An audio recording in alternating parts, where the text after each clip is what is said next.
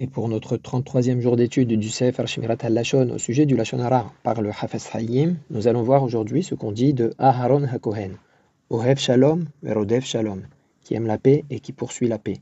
Et dans les Pirkei Avot, les maximes des pères, nous demandent d'être les élèves, pour suivre, poursuivre sa conduite.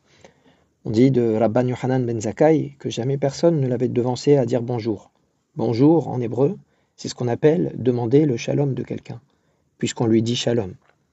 Nos sages nous ont dit dans les Perkei Avot, dans le chapitre 4, Mishnah 15, Heve Makdim Bishlom Kol Adam, soit le premier, la première, à dire bonjour à tout le monde.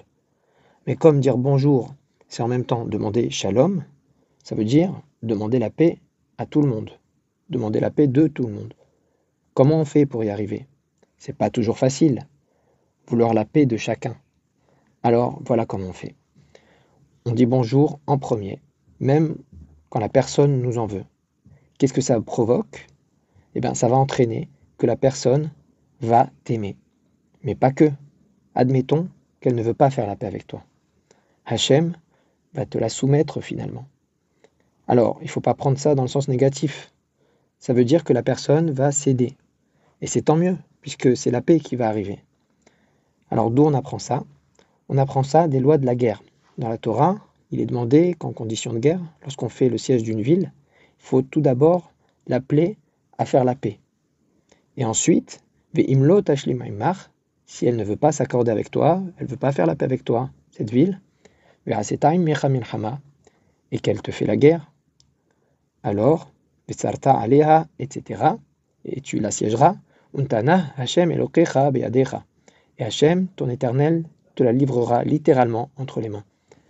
On a trouvé aussi avec David Ameler, le roi David, à Shalom, qui cherchait toujours à préserver la paix avec le roi Shaoul, comme c'est dit dans les Tehillim, dans le psaume 120.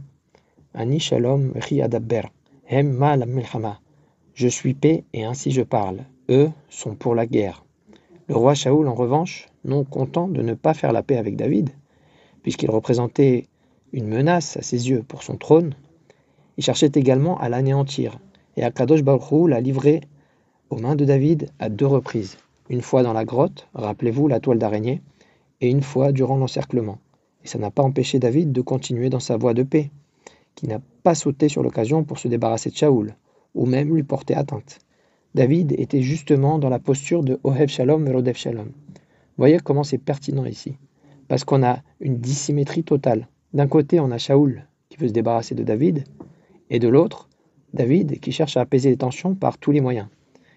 Il appliquait exactement Ohev Shalom, Verodev Shalom. Aime la paix et poursuis-la. Petite réflexion à noter. Le terme qu'on utilise a l'air plutôt agressif pour nous demander de poursuivre la paix. On aurait plutôt dû se contenter de Bakesh Shalom. Comme on dit dans le verset Bakesh Shalom Verodfehu. On nous demande les deux demande la paix et poursuis-la. Alors ça peut paraître un peu contradictoire. Pourquoi une telle agressivité dans la recherche de la paix?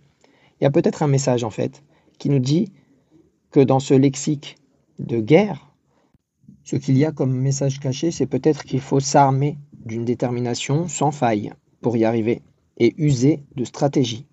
À méditer.